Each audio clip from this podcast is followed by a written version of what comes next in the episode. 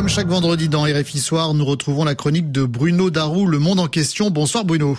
Bonsoir Nicolas. Cette semaine, vous nous parlez du sommet informel entre les 27 membres de l'Union européenne qui vient de se tenir à Grenade dans le sud de l'Espagne. Et la question que vous posez Bruno est la suivante. Ce rendez-vous a-t-il permis de progresser sur l'un des défis majeurs auxquels l'Union est confrontée, à savoir la question migratoire? Eh bien oui, ça bouge sur ce sujet ô combien clivant en Europe.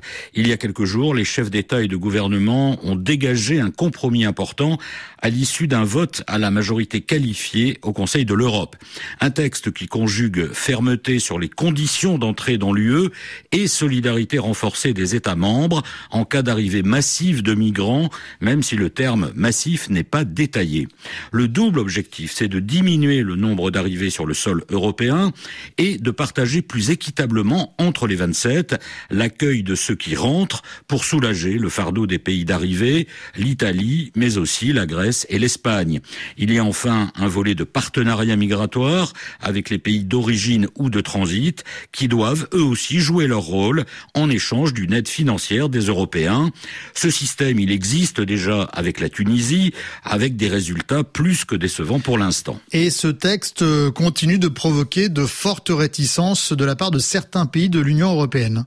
En effet, certains États renaclent, et c'est un euphémisme, sur le volet solidarité, notamment la Pologne et la Hongrie. Le Premier ministre hongrois, jamais avare de déclarations choc, parle même de viol légal. Le Premier ministre polonais a refusé, lui, de euh, signer la partie du communiqué final sur le volet migratoire.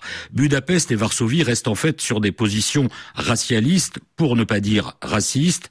En effet, ces deux pays contestent non seulement les dispositions prévues sur le nombre de personnes à accueillir, mais indique aussi de façon plus ou moins explicite que les bons migrants sont par exemple ukrainiens, blancs et chrétiens. Euh, Bruno, au-delà des oppositions qu'il suscite, ce texte devra ensuite être validé par le Parlement européen et là non plus, ça ne s'annonce pas simple.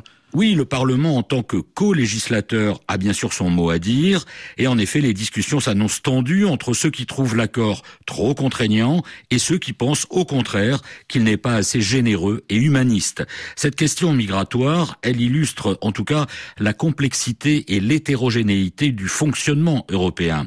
Faute d'être tous peu ou prou sur la même ligne idéologique, les 27 ont un mal fou à s'entendre sur ce problème essentiel mais pas unique la problématique est assez similaire, par exemple, sur le dossier de l'élargissement de l'Union, alors que huit pays, désormais dont l'Ukraine, restent dans la salle d'attente de l'Union européenne. Retenons néanmoins qu'à Grenade, malgré les difficultés, l'Europe a fait un premier pas pour harmoniser sa politique migratoire, reste à transformer l'essai et ensuite à voir comment ce texte sera mis en œuvre concrètement. Le monde en question avec les réponses de Bruno Darou.